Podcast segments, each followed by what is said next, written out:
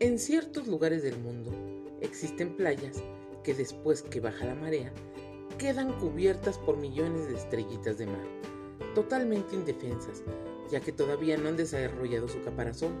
Su delicada piel no soporta el calor del sol y terminan muriendo. Un día, caminando por la playa, reparé en un niño que se agachaba a cada momento, recogía algo de la arena y lo lanzaba al mar. Hacía lo mismo una y otra vez. Tan pronto como me aproximé, me di cuenta de que el niño recogía a las frágiles estrellitas de mar y una a una las arrojaba de nuevo al mar. Intrigado, le pregunté por qué estaba haciendo eso y me respondió, estoy devolviendo estas estrellas de mar al agua. Como ves, la marea es baja y si no las arrojo rápido, morirán aquí deshidratadas. Entiendo, le dije, pero debe haber millones de estrellitas de mar sobre la playa y nunca podrías devolverlas a todas. Son demasiadas.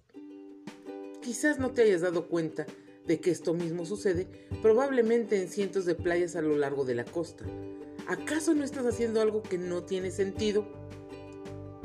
El niño sonrió, se inclinó, tomó una estrellita de mar y mientras la lanzaba de vuelta al mar me respondió, para esta sí tuvo sentido, para esta y esta también.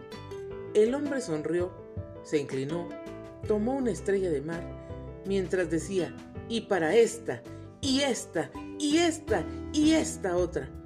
Otras personas que estaban observando y escuchando lo que sucedía tomaron la misma actitud.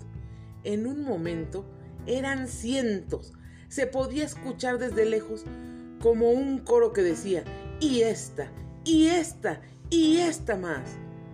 Cada acto de amor que hagamos a nuestros seres queridos, amigos, compañeros de trabajo, conocidos o no, es una estrellita que devuelves al mar.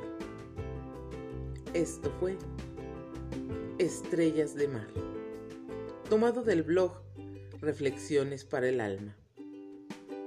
Narró para ustedes Tita Muñoz.